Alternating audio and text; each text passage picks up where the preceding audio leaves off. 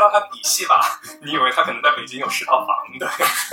但但你知道这个底细，你就会觉得其实很奇怪，就是他的那个生活方式，呃，会让你感觉到和他的所处的实际的我们这种阶层吧，其实是很不匹配。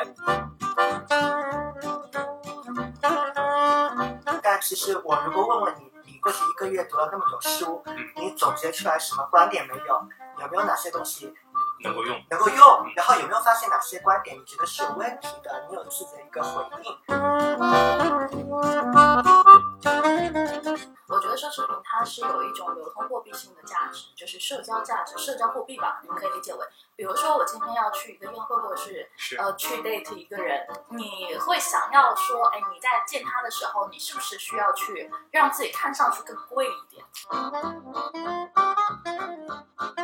各位听众朋友，大家好，欢迎收听《空无一物》，我是米索。这是一档由三个无业游民发起的播客节目。然后，其实做播客这个计划呢，在我脑子里盘旋很久了。那么今天终于可以拉着两位好朋友一起做这档播客。呃，因为这是我们第一期节目，所以先跟大家自我介绍一下，我是米索无业。我是小白无业，呃，我是海城，其实我也无业，好好好苍白呀、但但我们可能比上班的时候赚钱还要多。啊！啊那那是那是，如果如果算工作时间的话，那那是这样。对，但说这句话可能就已经失去了粉丝。是啊，这样是不是显得我我们很？非常过分。是哎，不过我昨天晚上盘了一下账，因为昨天不是七月三十一号嘛，嗯然后每个月底会结一次账，是然后我发现，我的天呐，就是如果让我赚这个钱上班的话，我我可能真的要零零七，然后可能会把自己累死。但是现在呢，我就可以在这边喝着茶，然后跟你们唠唠嗑。是，就每天干点有的没的。对，哇，这个开头真的好让人讨厌啊！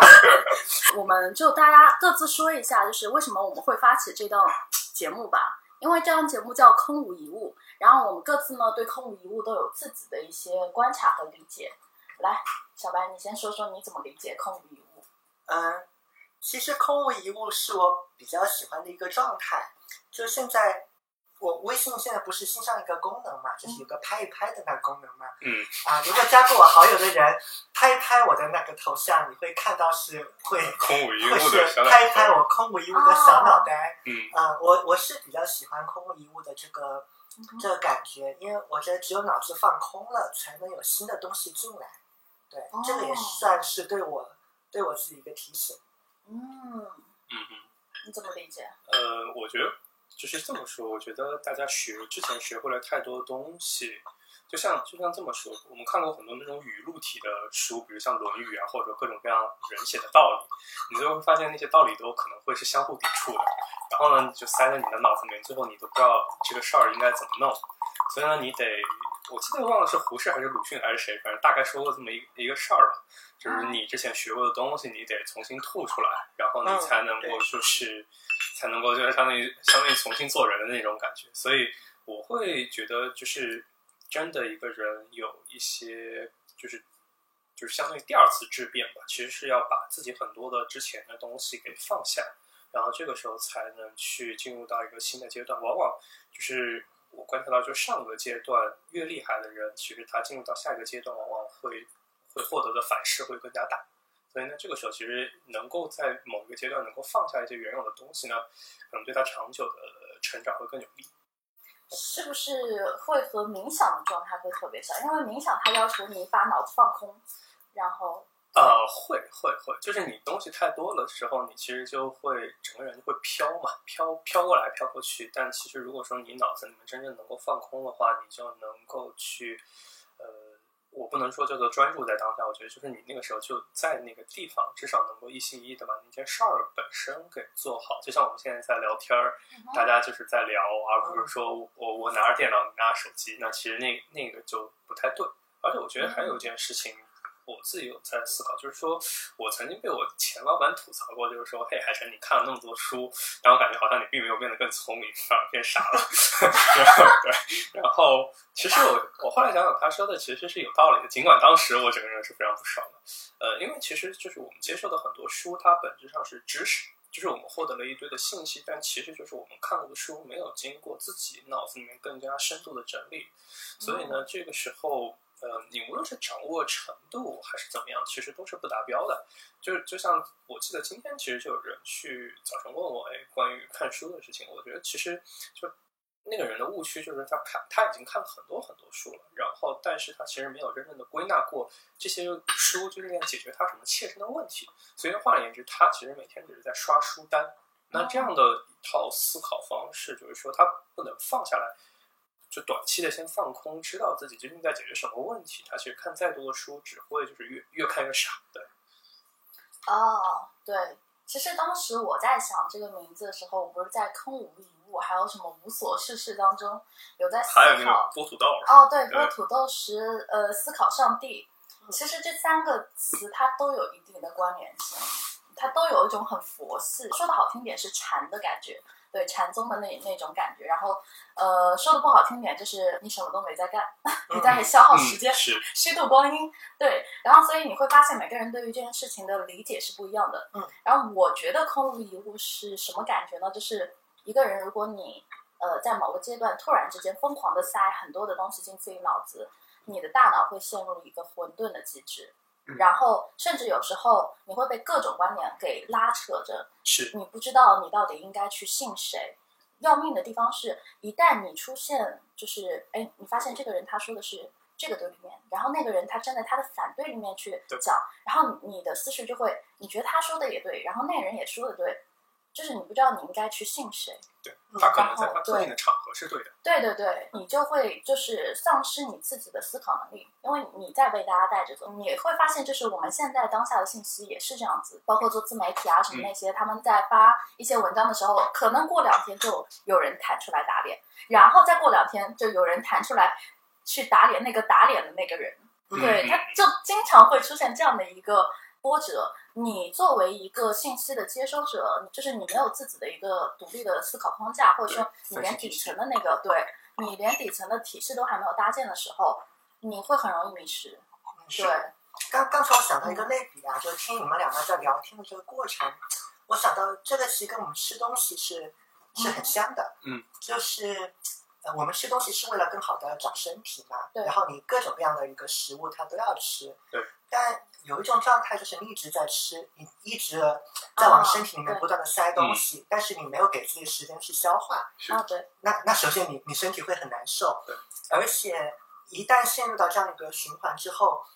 你开始会慢慢的对你吃东西这个事情没有没有觉察。嗯。就会出现到一段时间你一直在暴饮暴食，别人给你什么你就吃什么。对。但其实事后你压根儿不记得你吃了什么东西。是是。然后你也反应不过来。啊，我最近是不是肉吃太多了？我应该补点菜，或是菜吃太多了，应该补点肉。是，这跟我们摄入信息感觉其实很像。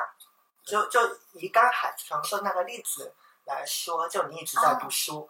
但其实我如果问问你，你过去一个月读了那么多书，嗯，你总结出来什么观点没有？有没有哪些东西能够用？能够用？然后有没有发现哪些观点你觉得是有问题的？你有自己的一个回应？那那个人他可能是完全没有没有办法去回答的，对他他一定是懵逼，而且我发现现在大家的读书更偏功利性，对，真的，你你去看那些畅销书也好，然后你去看书架上摆在最显眼的地方，你就知道现在的人他们到底在追求什么，嗯。啊，就是人文类的啊，什么哲科类的，被拿起来的那个阅读的那个比例是很低的，相反就是那些工具书。哎，高效书、时间管理啊，然后什么效率啊，什么什么人际关系啊，对对，哦，爆款文啊等等，我的天哪，那真的是这是畅销书。嗯，对，不奇怪，这这是一个客观规律，从古到现在应该都算是这样吧？对，或至少从近几十年来看，它就是这样的一个状态。唉，所以我有时候也觉得，就我说的工具人嘛，就是大家如果长期阅读这些书的时候，真的会很容易变成工具人。嗯，是的。就你的技能掌握了之后，其实你应该再往上去做搭建。就我之前写公众号，不是写我的那个自我的那个三个系统嘛，就是对应的三种不同类型的书。就最底层的才是那个技能书，然后中间再再往上，就中间可能是技能和思维的结合的那些书啊，它可能反映时代的一些状况啊，呃，像那种反催弱啊那种，嗯嗯，黑天鹅这种，它可能就不光是告诉你什么工具类型啊什么。再上呢，就是那种侯世达。这个人，对对对，侯世达，对对对，表象与本质那本书，还有就是他那本神书，我 至今啃不下来。完了，我忘了那个名字，那是一个三三个歌德什么什么费舍尔还是什么？那我们说刚刚 不出来才是正常的，对对对说不出来才是正常的说不出。来才正常。对，就是什么枪炮病菌与钢铁，是哦病菌枪炮与钢铁这种书，对对对就是对名字我记得清楚。对，很很多，你看这一类的书都有这样的一个特点，我们读完之后会把它吸收嗯掉，但其实你你真要追问那个细节，甚至是那个书名，我不一定立刻能想起来。其实这是正常的，知识本来就是这样的嘛。太难了那本书，就是你又不是个复读机，对不对？对啊是就不，需要死记硬背，对，死记硬背你找 Google 就好了呀。嗯，对。特别机智。但这件事情很好玩，就是因为其实就是我我之前记得一本书，其实提到过一个点嘛，就是反正学历史之前会看到，就是说就是在造纸术发明之前，就是大家去评判一个人的智力或者说他的聪明程度，就是依靠他的背诵能力。比如像你去看圣经的时候，就是讲所罗门王，就是讲所罗门王形容他多聪明是讲他能背很多很多诗，对。但是但是你会发现造纸术发明以后呢，他其实对于硬背的那个技能点就开始下降，就是背出精确的每每一个字儿。但是他会很强调这个人能够博闻强志，就是说他至少知道这个东西放在哪儿。就举个例子，之前做那个清史稿的编撰者叫万思彤，就反正是一个早年的神童。啊，然后当年就是就是反正就是历史书上形容他多牛逼的时候，就是说，反正就是他看到这个史料，他就直接说啊，这个这个其实是那个那那那本那本书里面的哪一章哪一节，嗯然后他就可以就是相当于人形数据库我。操，但你会发现，到现在有了 Google 以后呢，我们其实搜搜索就好了。就印象我特别深，就是之前有一个中中科院的一个就是科学史的一个，反正有个专家之前因为想收我做学生，就是然后这个时候呢，他就当时跟我去安利，但我那天就问了他一个问题，就是就我问我问那个老师，就是说，哎，老师你有没有看过二十四史？对，因为因为之前可能因为我自己就是之前被 challenge 过，就是我之前其实会更加关注的是那种长线的大历史的逻辑，所以之前被老师去 challenge，就是你连前四史都没有看过，二十四史都没有看过，就是当时我感觉我自己特别 low。然后后来我在问那个呃人的时候呢，因为他的学术水平已经很高了，然后他跟我说连《史记》都没有看过，我当时就心里面特别安，因为他跟我说的那个逻辑很简单，他说你没有必要去看这些东西，你只要知道就是你需要的这个东西，现在古文都已经数据化了，你直接去搜就好了。所以这个时候你就会发现每个时代用的东西就不一样。其实越到现在，你越来越有那种空无一物的潜质，因为你之前是真的你得先背下来很多东西才能忘掉。就我觉得那个就是和修佛差不多，但现在的话就是你你本质上不需要这个东西，你只要知道你自己要什么啊。当然这件事情就很难了哈，对知道自己要什么这件事情太难了想到那个张无忌，不是当时那个张三丰嘛，啊。对，呃，在传授他功力的时候，他说你现在记得多少？然后他有就一段时间，他说我记得大概百分之七十，然后后来又说我记得百分之五十，然后到最后他的那个阶段是我全忘了。是对，然后张三丰来了一句，这才是正确的状态。所以我觉得他跟那个空无一物的这种感觉，本质上其实应该是一致的，因为你全忘了，你真的把自己去放在一个当下。虽然我当时真的没有办法去理解，甚至我现在也无法用语言去表达出那种感觉，嗯，但是我能感受到他说的那种，你忘掉了所有，你就对了，嗯嗯我我是在想，你们两个刚才讲的例子，嗯呃虽然都是在解释空无一物，但似乎是嗯两个不同的角度。像你所讲的张无忌的这个例子，呃，空好像更多是你内化了的一个结果内，化了解，对对对对，因为他忘记是因为他把他那个招式的内涵吸收了嘛，对，所以表现的好像我我都忘得一干二净对但其实他是真正的掌握了。但海城讲的那个情况好像又不太一样，他讲的那个空，呃，更多是一个你你其实的一个状态，就是你没必要，嗯你没必要先把自己填满，然后才能去更好生活。你只要能够做到在必要的时候，你能提出对的问题，然后在那个搜索框里面放入一个对的字眼，你就能找到。但但其实这一点蛮难的，因为说实在的，我们三个都写东西嘛，我我们都知道，其实我们绝大多数自己的问题，还有专业上的问题，真的搜索引擎可能都可以解决掉。但是你跟周围的人去交流，你会发现，嗯，好像大家是真的不知道应该搜什么。而且它不是那个技术层面的问题，不是说我不知道那个搜索引擎还有这个功能有什么复杂的指令，真的特别对，是我真的不知道应该放入什么东西去哦搜。，真的他知不知道那个关键词是什么样的东西？对，因为我觉得这个东西很好玩儿，就是有时候你特别会一个东西的时候，你就感觉全天下都会。嗯，就就就像对，因为其实就像就像包括就是搜索或者拆解一个问题，可能之前我就靠这玩意吃饭的，啊，然后就给我感觉就是大家都应该会啊。对，然后结果后来我就会发现，有的人就会经常去问我，哎，这玩意儿咋搜？哦我其实最后确实会发现对，确实会有这个问你题。第一反应应该是火很大吧？嗯嗯嗯，对。哦，其实没有没有，当时你会去解释，前几个人你会去解释，对，然后后面后后面我就把那个有一本搜搜索歌分销出去。哎，这个是正确的思路。对，就是包括我后来做的很多事情，其实就是嗯，老被天天被别人问，然后我就嗯，索性做一个。对，因为就我们真正接触人多了，包括我们自己实际上都有各自的客户嘛，嗯你接触的多了，会发现其实，在问题的分布上真的是共性还蛮多的，真的会高频的出现。我不知道我该问什么，嗯嗯我不知道我的问题是什么。嗯，嗯，这个问题还蛮蛮普遍的。我觉得还有个问题是，大家现在在被信息投喂的太多了。本质上，你像抖音啊那些什么今日头条那些，它全部都是在疯狂的推送你东西，而不是让你去搜。它是在猜测你的喜好，是那渐渐的，其实你就会变相的进入到一个你的就是舒适区当中去。嗯，对，嗯，然后你就没办法走出来。你没办法走出来，就是你一旦想要说，哎，我要向外界去寻求帮助，嗯，你瞬间就不知道你自己应该怎么去寻求帮助，以及你都不知道去哪里去找到这个东西。啊，对，你的那个确实是 ability 就会越来越弱化，这能力你不动不动，它是会退化的。对，就因为就现在我们用的好多软件，它都是呃推荐算法嘛，信息流，它会根据你的这个喜好推你比较喜欢的这个东西。嗯它确实是有两个副作用，一个就是像你说的，大家这个自己分辨这个能力其实在下降，对，甚至可能现在大家用那个信息都用惯了，你真的会发现大家搜索的这个能力和意识都哎都会变。都在嗯往下滑。是然后你又一直在看你喜欢的那个东西嘛，嗯其实你的偏见是会加深的。是，啊，就这个又用回刚才吃东西那个类比，就你一直在吃烧烤，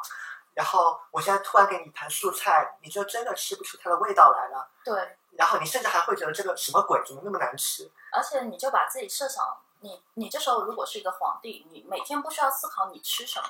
就是宫廷的人已经知道了你的喜好，然后啊御膳房他们把所有的菜每天都给你备好，你皇帝不需要思考了。啊，你也不需要指定我说，哎，我今天想吃什么什么什么一个很特定的菜，除非你去微服私访，哎，你在哪个地方无意发现了这些东西，是对，嗯，对。然后，如果你是在宫廷里面，你长期在这样的一个状态下，你是不需要思考的，大家摸透了你的喜好，每天给你就是那些菜，然后只是变着花样在那些菜上去做一些变化。所以你你看，像现在的信息流也是这样子的，我不想让你思考。你只要看我喂你的那些东西就 OK 了。就是我们说，其实科技的进步，它应该变相带来的是人的能力的提升，但是你发现，反而科技的进步有时候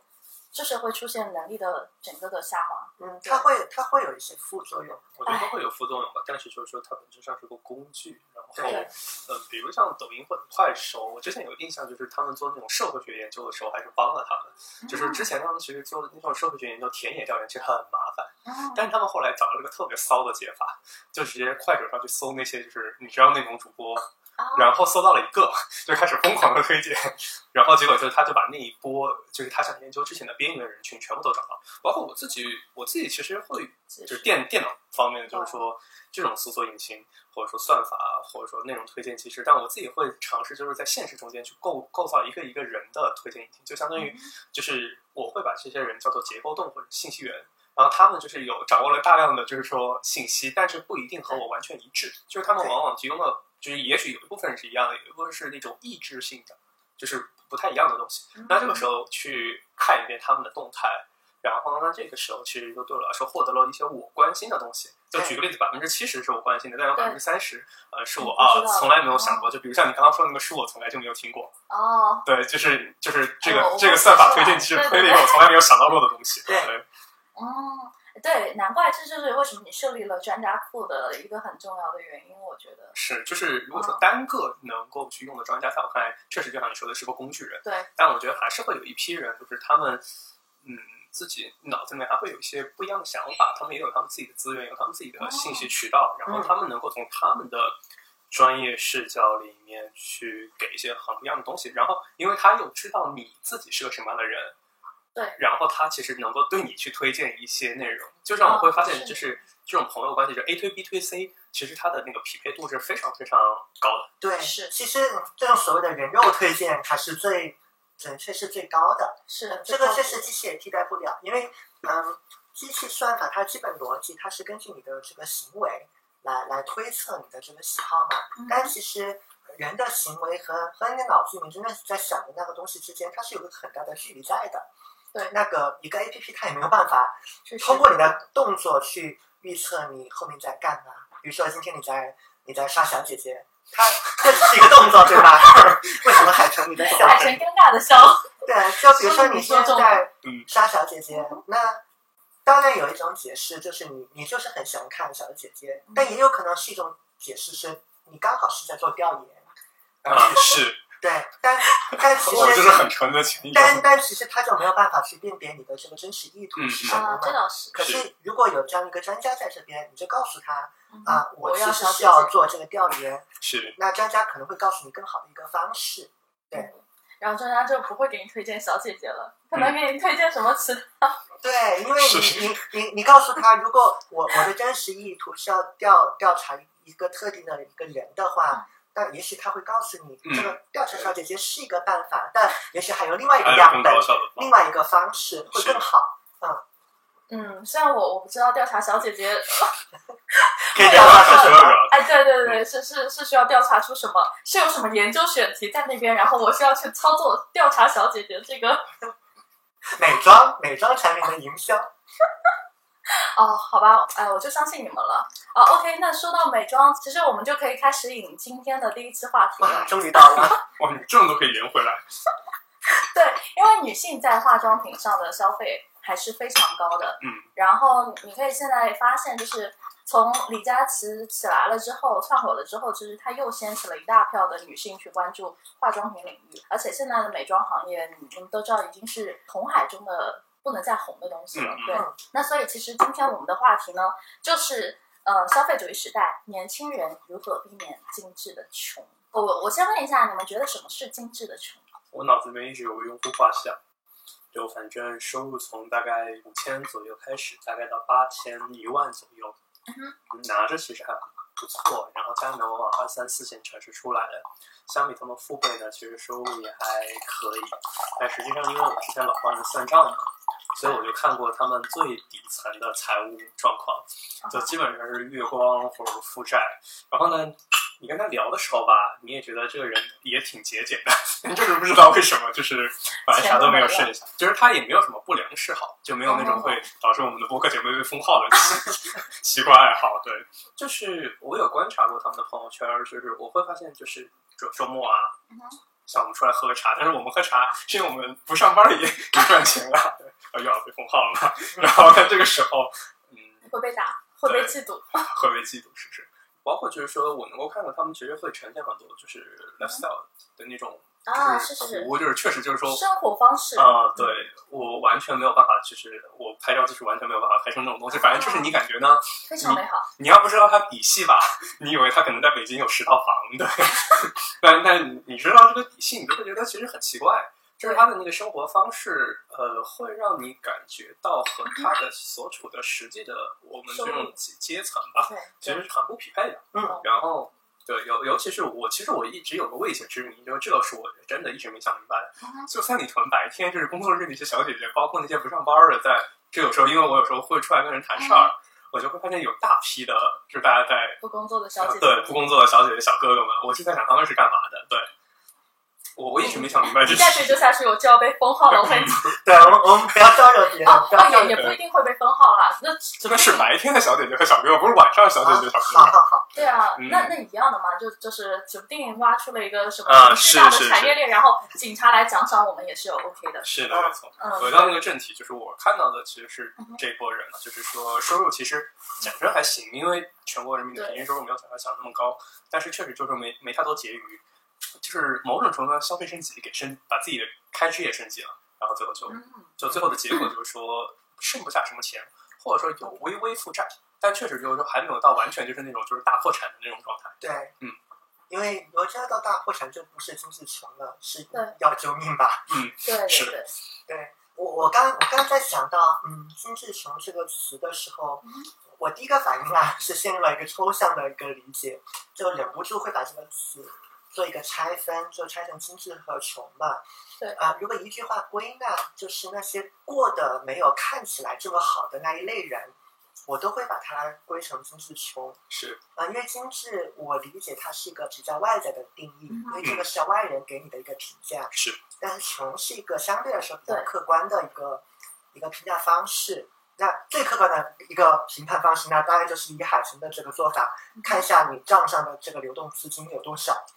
能不能，比如说你现在辞个职，支撑你接下来十二个月的这个生活，而且还不能降低你当前的这个生活水准。嗯，哦那这是一个相对比较客观的衡量你是不是穷的一个方式。其实主观来讲也有一个判断的一个方法嘛。比如说我们身边有一些朋友，他们接受过很好的教育，对呃，从很好的大学毕业，也到了一些呃非常一线的这个公司，嗯也做着就大家觉得很厉害的一些工作对。是，但其实私下交流，他们会觉得自己的生活经常会有一个嗯一个很窘迫的一个一个感觉。就在这个层面上，似乎跟他的收入也没有什么太大关系，因为他们收入其实也也不低，是，对对吧？但是可能你看一下他的账，也许账没有那么健康，因为我也不知道，我也不好去翻人家的账本，也也不能去问你有你有多少钱这么会欠打的这个问题。但但即便在这个聊天的过程中，你还是能感觉到很强的这个不安定感对和不安全的这个感觉。那那这样的一个状态，我也会把它放在经济穷这个大的类别里面。是扩展了那个外是那个，就相当于我对这件事情的认知。因为你刚才在说的时候，我就有想起来，我之前我之前其实促使我变成一个无业游民的一个关键的稻草之一，就是我跟一些就是市面上还蛮厉害的，蛮做的蛮好的公司的那种联合创始人啊、包管去聊，因为我有在帮他们算，嗯然后最后会发现呢，大家过得其实没有我想的那么的好，然后而且从长线来看，嗯其实你会发现它的那套呃工资的增长模式是无以为继，啊就是那个时候就会进入到一个还蛮恐怖的状态。举个例子，在三十五岁的时候呢，嗯，因为这些公司就比较出名嘛，然后但也没有就是说到马上立马能 IPO。那这个时候就可能会是他就陷入到一个非常不干不干的状态，就是他的 title 也很高对，但他自己又不是创始人，他不具备完整独立的一个收钱的能力哦。他这个时候出来的话呢，就举个例子，就很可能自己自己干，那就很可能会干死，然后去别的公司可能会适应很困难，那他只能在那个位置上卡然后呢，结婚买房生小孩一波，好，那就这个故事就结束了。但是如果说他自己硬刚着呢，也可以，就是嗯但硬刚着，其实就是说他一个一个月呢也就多几万块钱，好像和买房也没什么关系。那这个时候呢，就往往就花掉了。然后尤其是他们往往接受的教育，呃，或者说生活习惯，会导致他们其实是个高收入高开支的。啊，其实这种比低收入低开支更恐怖，是因为就是他的那个支出就会慢慢已经变成他的刚性支出了。对他下不去了他，下不下去。那这个时候一旦就是，如果说他真的没有一份工作就开始进入干烧，其实他烧的不一定比那种就是一个月赚几千的人，然后但是天天能省的人活得久。天哪！其实我听到现在你们两个都在说的是金志虫的一个呃负面的状态嘛，嗯，呃，然后我在网上看到的示意，反而大家是从正面的状态去评价他，就很有意啊？他说，精致穷是一种普遍发生在年轻人群体中的生活方式嗯，虽然赚的不多，但并没有因此放弃追求精致。为了自己所向往的生活和喜欢的东西花钱，穷的明明白白也活得开心闪亮，这是这是最常见的，就是对于精致穷的那个定义。嗯，就你你你会发现说，穷的明明白白也活得开心闪亮。那至于是不是真的开心，还是一时的开心，我就不去追究了，因为我总觉得情绪这件事情，它只能是一个时刻，它它无法维持你很久。比如说，嗯嗯，你今天买了一个包，你爽了，你爽的是你买完的那个当下的感觉。可能这个包在长久以来，就是它放在你家里之后，你对它的情绪没有那么高的，嗯嗯，所以你会发现，其实，嗯，这种爽、这种开心和明白，只是当下的，你在消费你的当下，对，就是这是我理解的一个状态啊。这当然，你如果说真的自己很清楚你的这笔账我花出去了，那也没有问题，嗯，对，但最怕的是你花的这个钱是受到外界评价的，嗯，对，而不是你真的想要自己去花。对，我们可以接下来下一趴，就是因为我们刚刚讨论了大家理解的经济穷嘛，对对吧？就是它有正面也有负面是。现在经常会说，啊、不要掉入消费主义的什么陷阱，不要成为消费主义者。然后消费主义的文化在掀起，你们怎么看待这个消费主义？嗯哼，我其实不是很喜欢讲什么什么主义，这不对不仅限于消费主义啊，女什么主义，什么主义我都不是很喜欢。原因在于说，当当你在聊所谓消费主义的这个这个词里面那个语境的时候，其实是带有一点甩锅的嫌疑的，就好像是就是我的状况都都是外面造成的，都是、哦都是别人给我施加了什么，所以我才这个样子的。对，所以我首先要表达一个态度，我不是很喜欢这个词，呃，但是我倒是可以讲讲嗯原因啦，原因一定会有有大有小嘛。可能是因为我的老本行是做营销的，嗯所以我的第一个反应就想到一个比较微观的一个层面，就可能跟一些商家呃不太负责任的这个营销是有点是有点关系的。这个也是有的时候，现在看到市场上大家对做营销的人嗯不是那么的友好，就觉得我们做营销的就是在割大家韭菜，这 让让你作为一个营销从业者心里会比较也也是蛮堵的。因为我觉得好的营销它应该是要沟通灵魂的。然后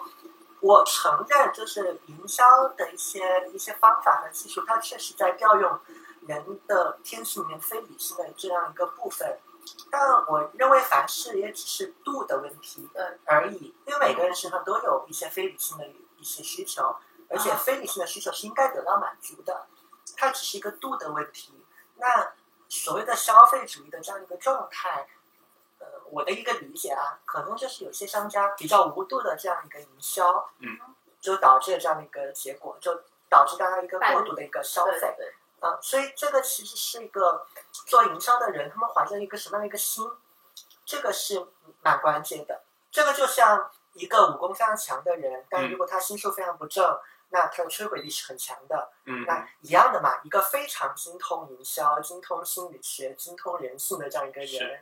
如果如果他的一个最最初的目的，我就是为了疯狂的拉动消费，然后完全不顾你的钱包里面有多少的，还有多少的存粮，就是恨不得把你的钱包里面的每一分都给榨干。懂。那他最终当然会造成这样的一个一个结果，而且说实在的，只要我们愿意，我们是非常擅长干这件事情的。嗯是。嗯，是然后我这边看到的那个 NBA 智库，他是这么说，他说。他说，消费主义实际上是因为人类社会科学的技术，呃，先进生产力高度发达的结果。因为这样的一个结果，所以你就会发现，现在老百姓他们生存的目的和精神面貌都是在崇拜和羡慕模仿社会上层的什么明星啊、贵族啊，然后富豪啊等等。嗯所以就整一个的风气就是一个现代化社会明星发展的诱惑剂、加速剂，甚至会引导人类社会走向最终灭亡的癌症大爆发。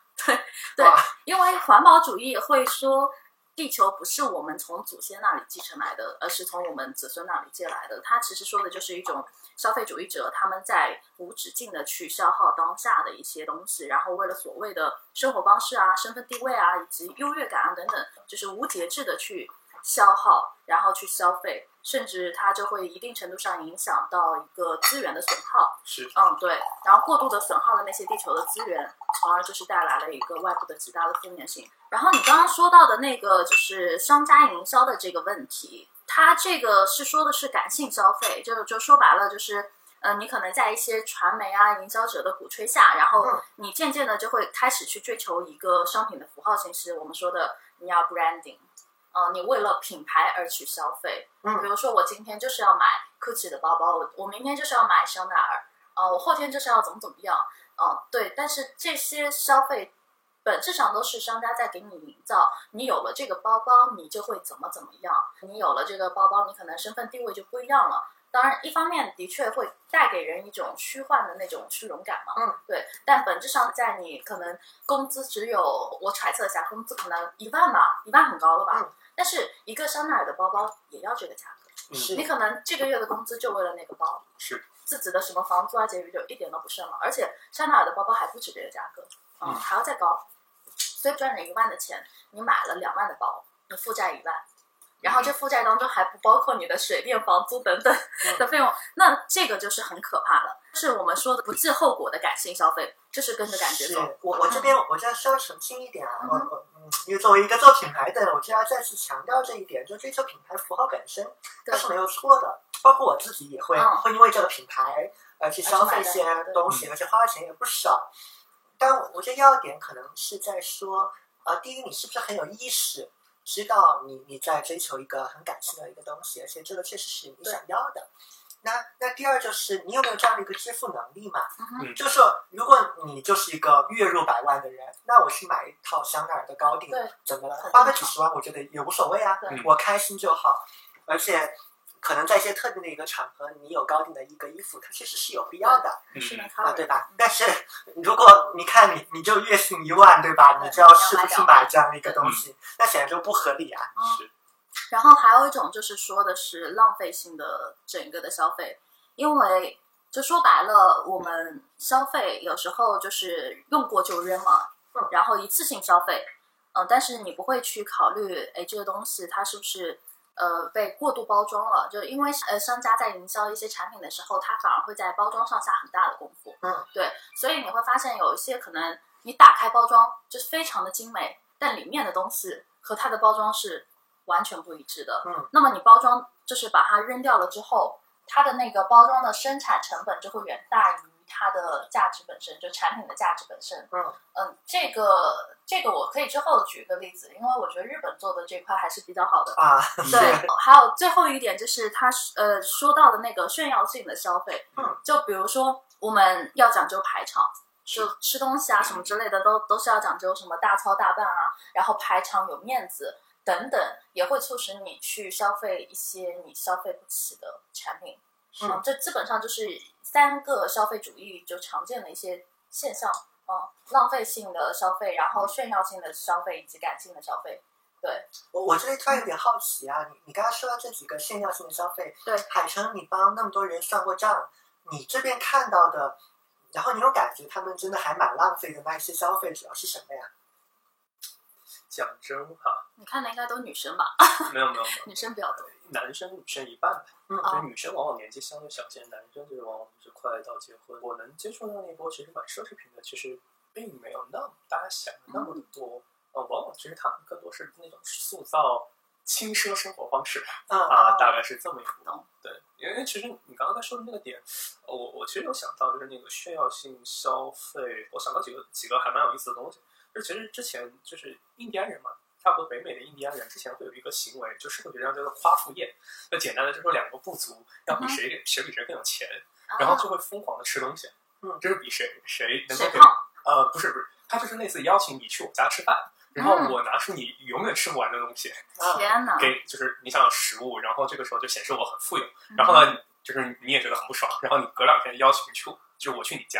然后呢，这个时候你就邀请，就是让我吃更多，就是我我比你那个还多的。但你要想呢，就是一个好问题来了，就是北美那边本身就是，尤其他们靠近快极地的那个地方，就自然资源其实不丰富。大家这么装逼，最后就把当地的生态环境直接搞崩了，就是这个就是最后的结果。嗯对，就相当于其实你刚刚在说的那个浪费，我其实会自己会脑子里面会在想，因为本质上就是我们在没有一个外太空的开采资源的能力的时候，我们在消耗的全都是地球的存量资源。是那这个时候其实就是大家说的内卷嘛，就是开始卷起来了。啊，对，那这个时候，嗯，对于生态环境压力是会一定大的。但如果说在这件事情上更往回去推，其实确实就是说，在没有技术突破的前提下，呃，现在的生产能力是大于消费的。因为之前其实你就像在看七八十年代的时候，那就是生产个电冰箱，反正你你也不用做什么广告之类的，你只要生产了，就马上有人车子拖着了。对对对，那这个时候，当时其实没有这种类型的需求的。那在更早的年代，比如像古代的时候，你只要手里有红麦子，你也不用做什么 branding 之类，啥都不用，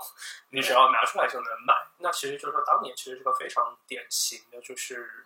就是你只要提供了生产资源，就是那个时候是一个生产资源为王的一个年代。但这件事情再往下面推一层的话，其实就是刚刚说的其实是宏观。如果说到微观的话，我其实感受到那个最大的一个点，其实叫做呃，某种程度上是因为这些奢侈品，就是大家所谓的这种奢侈消费平民化。对对，因为其实就嗯这么去想，你想想古代的封建社会，就是打个比方，呃，打方你就是你杭州人，杭州伯爵，重庆公爵，然后呢，这个时候你们的子女也都是莫干山子爵啊之类的那种，那所以就是你们的世世代代就会有一批专门为你们去生产东西的匠人。就举个例，例子，就是帮你生产茶杯的，然后世世代代只为你家生产，所以这个东西是不会流到我手里的。我打方我现在就在你家耕田，然后这个东西是永远不会留在我家的，所以那这个时候大家也非常 OK，因为可能有一套类似神学或者社会体系就跟我说，呃，是你只要做好你这个，印度对印度就是这样子对，，就下下辈子的时候，说不定就会 OK。对那这个时候大家也还好，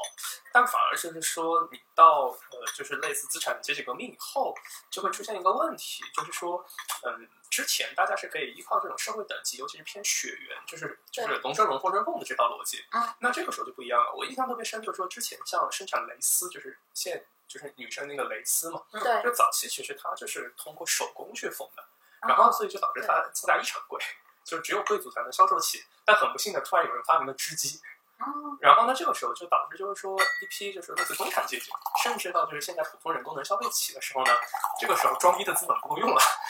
那就是说之前是能够通过无论是通过呃类似血缘或者说这种类似政治的上面的，就是各种各样的就是抬头吧，就能够去讲清楚，就是说就是大家的社会的区区隔。但是现在的话，你就会发现，就是说这个东西其实像个军备竞赛，就是你，就是这个时候你会发现，其实一个香奈儿的包也其实也就那么钱，大家咬一咬牙也不是几百万，对不对？嗯？对但是。咬咬牙就买下来了，那就军备竞赛，就是你你搞一个我也搞一个，就是因为它是可被获得的，至少它是可被获得的，只是它稍微贵一些。对，就是真正的奢侈品是你你没有办，法你没有办法获得的东西。就举个例子，就像你当时是一个，哪怕就是是个苏州特别有钱的商人啊，你去拿皇皇家御用的瓷器，你就等着被砍头吧。对哦那这个时候，那个时候才是那个阶段所谓的奢侈品。但是到现在的话，其实更多大家只是想去建立所谓的社会区隔。然后那这个时候，其实社会区隔的工具，就现在往往是变成了就是教育，然后包括就是所谓的官阶或者说财产。但是这些东西呢，就是你又不能说我们每个人在脑子上印一个我现在有多少钱吧。那这个时候就只能依靠这个东西来，就是你得穿什么，嗯你的谈吐或者这些东西来尝试去做区分。但是，一旦用这个东西呢，又我记得有一集就是《黑镜》吧，就是那个就是那个英国的那个电视剧，嗯就人的脑子上能飘信用分啊，那个其实也很简单，那就是那它是个绝对值。但是我们又没有办法这么做，出于隐私的考虑，我们没有办法就是直接把那个人的银行就是银行代码就直接敲到你脑脑袋上面供你查。是那这个时候就会导致他只能用一种相对模糊的手段去判断。那相对模糊的时候，你就一定会有人去摸鱼。那有的人可能会不在乎，就就因为可能我自己的那个价值观就特别喜欢那种什么广东有十栋楼，然后穿个拖鞋上街、啊开个沙店的叔叔，对。但你就会发现这个东西就出现了一个非常大的矛盾。那就是怎么去界定社会层级？因为其实你会发现，原有的模式是可以依靠血缘，就是靠武力和政治资源。就是打方你是杭州公爵，你手上有一万个兵，那肯定就是你牛逼，你一定比莫干山子爵要牛逼，对不对？但这个时候就不够用了。就是举个例子，一个北京的拆迁户，他可能手上有几千万、几套房子，但他只上过小学，然后现在也没工作，然后呢，反正天天也是鬼混。那这时候和一个清北复交毕业的，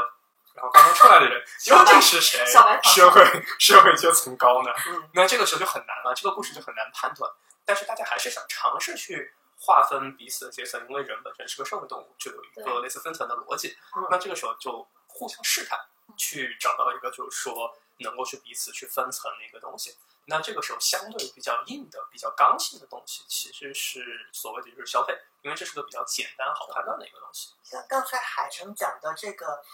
更像是我们我们说奢侈品也好，就轻奢品也好，是是他在讲人和人之间的这个作用关系嘛。对。他刚刚在讲的是我，我就在想更微微观层面的，可能因为我关注教育，就是忍不住就会想这件事情。是。我我我就在想，就对于个人来讲，有的时候大家在购买这一类东西的心理是什么？不考虑你跟其他人的这个交互作用。对对。很多时候你买就是一个开心嘛。嗯。对。这是为了。让让自己过得更舒服一点嘛，其实它有一个自我慰藉的这样一个一个成分在里面，也有一种就给自己打气的一个成分。你看我过去三个月工作那么苦，天天九九六，好不容易涨了一波工资，我买个包犒劳一下自己就怎么了？对，但但我就在想，它当然是一个自我激励的一个方式了，但它可能不是最好的一个一个方式。就原因，刚刚你所一来就讲到了，因为这个。它的效果是非常短暂的，是我们应该都在公司里打过工，或多或少的应该经历过这样的一个状态。嗯嗯。就最爽的那一刻是你去刷卡的那一刻。是是是。可是像像淘宝永远在路上的时候最开心。对，但是你刷完卡的那一瞬间，那个爽感就灰飞烟灭了。对。对。是当下的。对，所以我我也我也在想，你在试图用一个外物去激励和安慰自己的时候，也是因为你没有找到更好的一个更加内在的一个方式。对。去激励自己，所以你是不得已才选择了一个比较外物的方式。嗯，我我还可以补充，就是你刚刚说的那个不得已，在我理解，就是一个女生她会去买，或者或者是男生他会去买一个奢侈品的东西，嗯，呃，它的本质目的并不是为了实用性。实用性什么都可以替代，没错。它我觉得奢侈品它是有一种流通货币性的价值，就是社交价值、社交货币吧，你们可以理解为，比如说我今天要去一个宴会，或者是呃去 date 一个人，你会想要说，哎，你在见他的时候，你是不是需要去让自己看上去更贵一点？就是那种感觉，就是工具，对对对，你你需要去借助外力，嗯，那这时候是你和别人产生了一个交互。然后你需要去借助那个外力，那个外力最好的形式不是说我我给你看我钱包里有多少钱，嗯，而是隐性的告诉你我穿的是香奈儿，我背的是香奈儿，我脚上踏的都是 Gucci，就是整一套下来就是可能十几万这种这种的感觉，对。那你身上穿的那些，反而它承载的是不是实用性，而是一个社交货币，就是社交价值会大于实用实用价值，是。这是我们跟外物有交互的状态。对对，那如果说我们跟外物没有交互的状态下，你就会发现什么东西是驱动你去买它的。就我我自己在想，如果我不需要任何人去评价我、认可我，我的这些嗯，就是所谓的那些奢侈品啊什么东西，我都不太需要。就是我找不到一个我买它的理由。如果单纯为了一个包的话。什么包我都可以接受啊，就你你只要能装东西，对你你只要能把我的 Mac 什么的装进去，我不需要它是一个大的 Gucci 的手袋，我不在意那个 logo，就是商品的符号，嗯，因为我不 care，我只要能装就行了。而且像我这种人，我是很懒得去打理的和维护的，因为你当真的买了一个呃很贵的包包，你要去养护，养护还要几百块钱，就是这些都是成本啊，就是长期来说，这个包会带给你一系列成本，不是说你今天花两万块钱。我买这包就完事儿了，你还要去打打理，然后养护它，然后你你平时出去拎个包，你你可能还要去纠结说，哎，这个包会不会弄脏啊什么之类的，弄脏了怎么办？你接下来都是一系列的消费，很多人是没有意识到的。那所以对我而言，如果说我真的不需要外界的交互价值的话，我是绝对不会去花这个。钱去买它的，除非我真的认可这个品牌啊，就是这个品牌真的带给了我很大的冲击感啊，什么之类。比如说像日本，的确有些品牌，我我即便就是说，呃，不在意周围人的评价什么的，我和外界没有交互的情况下，我也会买它，是因为我真觉得它的东西好，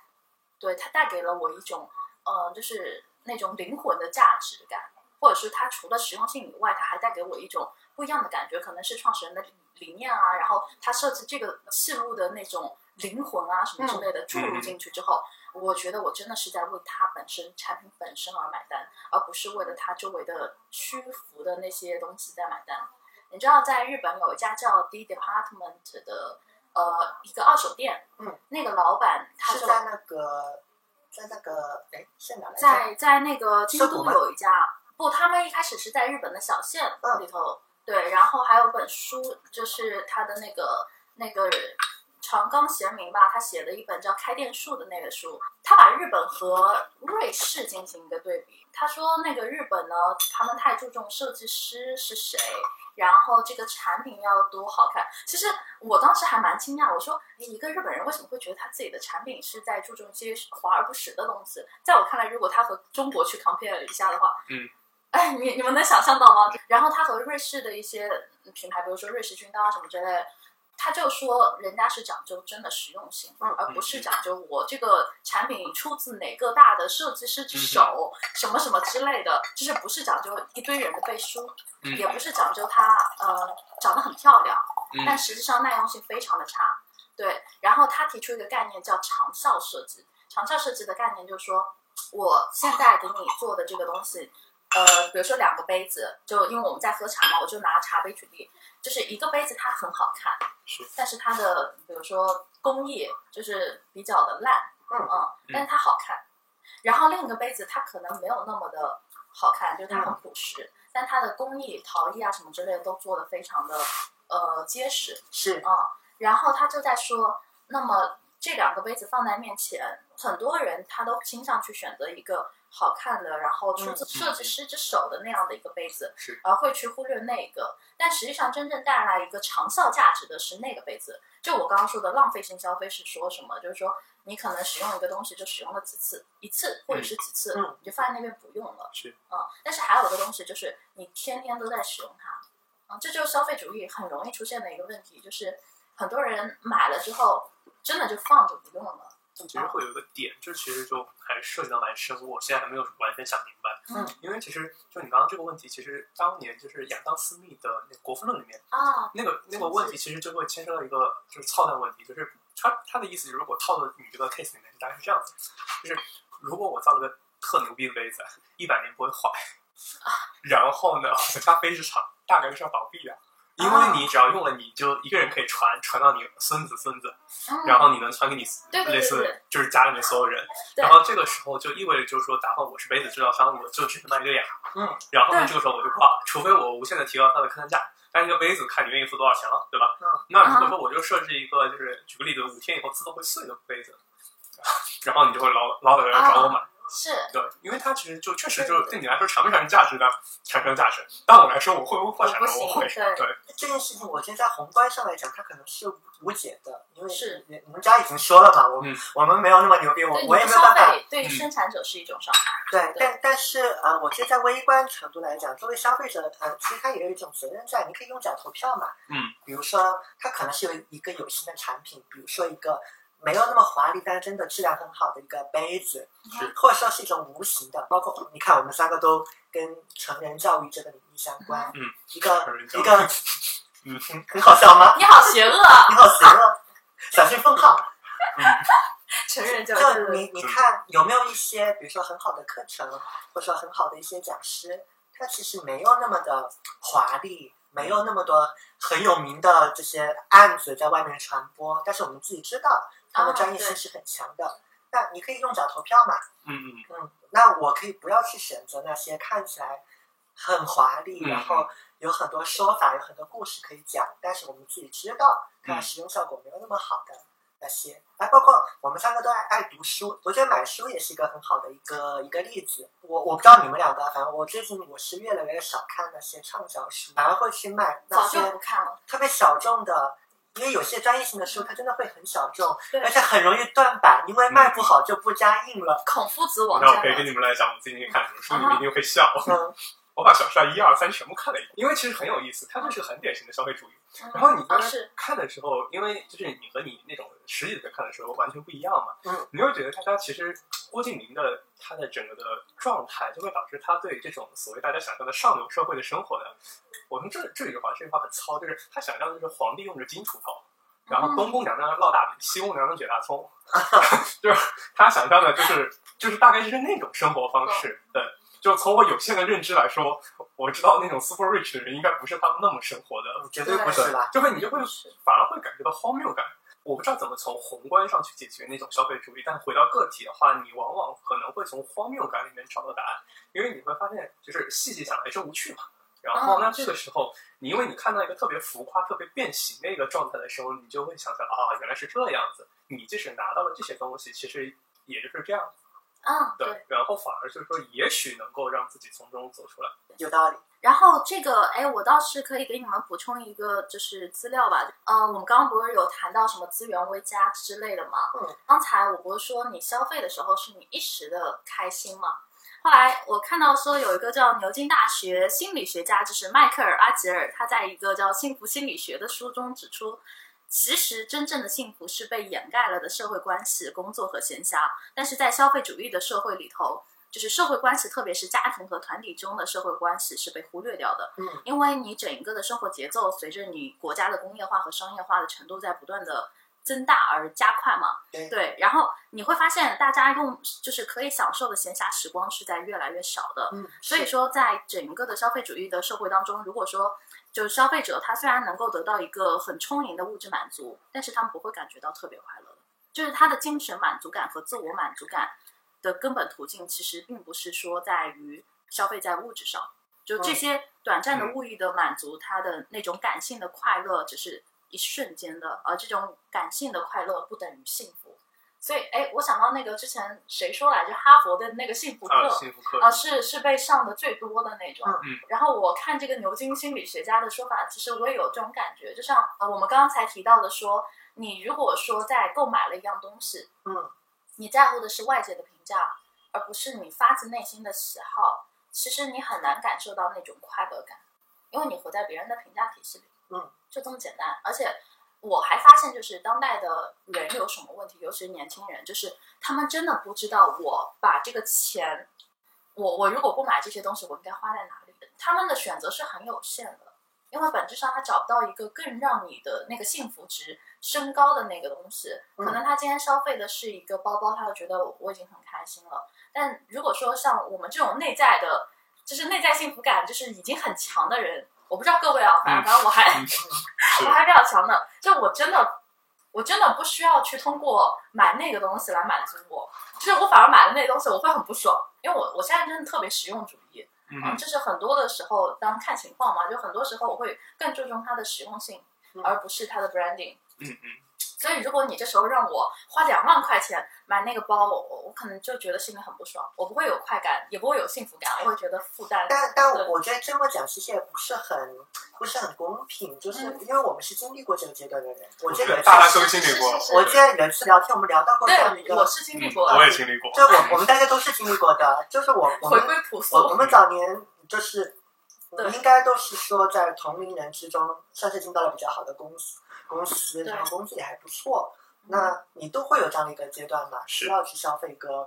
啊，对，还比较高的东买买买西。，嗯，对，那我我就想记得特别清楚，我我第一个月拿到的这个工资，我就请我家里人去吃了一个两人均两千块钱的一个一个外外餐旁边的一个餐点，但其实好难吃。对，但是，但我仍然我至今仍然觉得那一次的消费是有必要的，因为当下它确实给了我一个很强烈的一个快感。你有没有想起那个夸父宴就是这样子？啊，对对对对，就是这个意思 嗯。其实就是这样一个意思。但是我我现在很回想啊，就是揣摩我当时的那个心理，我觉得那算是一个仪式感。仪式感它很重要，但是它的价值在于它非常的少。对啊，你像我有过那一次体验之后，其实之后我再也没有过这样的一个动作了，因为第一，这样的仪式感已经有过了。我没有必要再去用这样一个仪式感来证明是，我有这个赚钱的这个能力，而且我体验过它之后发现啊，也无非如此而已哦。一般来说，还是一分价钱一分货，就好吃的东西它都会贵一点，但是它是有个头的。嗯啊，我我跟你聊过很多次了，我我瞬间想到了一个渣女、渣男、渣女的套路，就是 对不起，为什么会聊到年轻？的时候要多体验，体验过了才知道，也也不能叫渣男渣女吧，就是就正常来说啊，就是一个人在年轻的时候你，是不是想你是不是想说爱过有过那个梗？没有没有，就是一个人在年轻的时候，他需要去认知，他需要去多体验，对呃，然后才知道哪些是适合自己的，哪些是自己真的喜欢的，哪些是自己不喜欢的。如果他没有体验这个过程，嗯他是不知道的。呃，对他只会去听别人的评价，然后去呃判断这东西好还是不好，但是他自己本身是没有接触过的。嗯，就像我觉得就像你谈恋爱也是啊，就是你可能只听到那个人的口碑什么之类，你你本质上你没有跟他真的接触过、深入了解过，那你根本就不知道他到底是什么情况是啊、然后他适不适合你，他可能对别人很渣，但他可能就对你专一，对不对？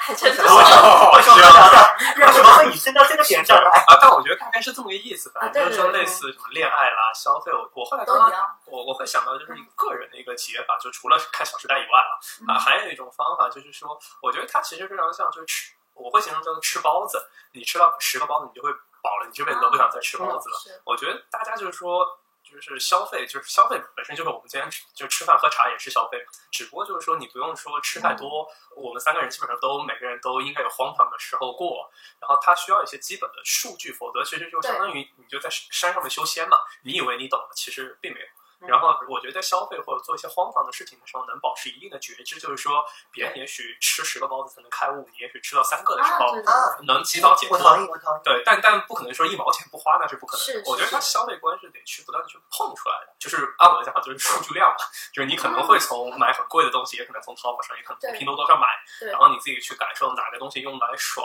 然后我觉得最后这个东西还蛮从心的，但确实就是说，我觉得很多东西确实你也拿到过，然后嗯，也才能够就是。对，否则就是也很难。我跳开了，就说我现在我就从此就大彻大悟。我说我这辈子就是就这个东西我可以放下，但我确实没没拿起过来，我从来也很对对对难放下。对，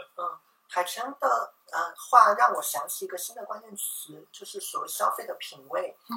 但但这个我觉得带有一定的普适性，不不仅是针对于包或饮食，对或是一些教育的一个产品。就我们现在大家都强调嘛，就人和人，嗯，什么格局造成了人的差异，品味造成人的差异。但但这个它其实就来来源于刚才海晨说的，它来源于一个训练。你要有过这么多的经历，你才能慢慢的去建立属于你的一个品味。就你你吃过路边摊，也吃过那种特别华而不实的东西，然后你会大概的慢慢会去摸索出啊什么样的好食物，它的价格大概在哪个位置嗯，是合适的，而且它就是一个很主观的一个一个东西。嗯就也许对于我来说，一个我觉得还不错的品质好的一个晚餐，就大概我觉得是，比如说在日本，我认为嗯到人民币七百到八百之间嗯是个比较合理的一个状态。对但是也许有人有人就觉得我就吃一个二三十块钱的吉野家也很好。也很开心。那牛肉饭很好吃。对，但不管怎么样，你要有这样的一个过程，你要有过这样的一个体验，你才能百分之百的确定我的品味就是在这里，嗯，然后你才不会被那种两千块钱一顿的这种。这种冲昏你的脑子，让你想不清楚。对，但确实就是说，但做了这件事情，就是说，至少对商家来说，就是首先就是每个人都能割一波嘛，至少就是先割一然后我这波。么看起来，我觉得被割是一个必经的过程。基本上是就是被，只能说就是你作为一个韭菜，先被割一轮，不要对对不要变成个应季蔬菜老被割就可以了。对对对对对，应哎，这个季蔬菜。应季蔬菜的嗯理解是还不错。对。这期播客的上半部分到这里结束了，谢谢你的耐心收听。那么下半部分我们会讨论如何解决过度消费及避免精致穷的现象发生，欢迎关注我们。此外，推荐您使用苹果播客、Spotify、小宇宙 APP 或任意安卓播客客户端，也可通过网易云音乐、喜马拉雅 FM 收听。同时呢，我们也期待您的反馈，如有任何问题，可以在评论区或者我们三个人的公众号给我们留言。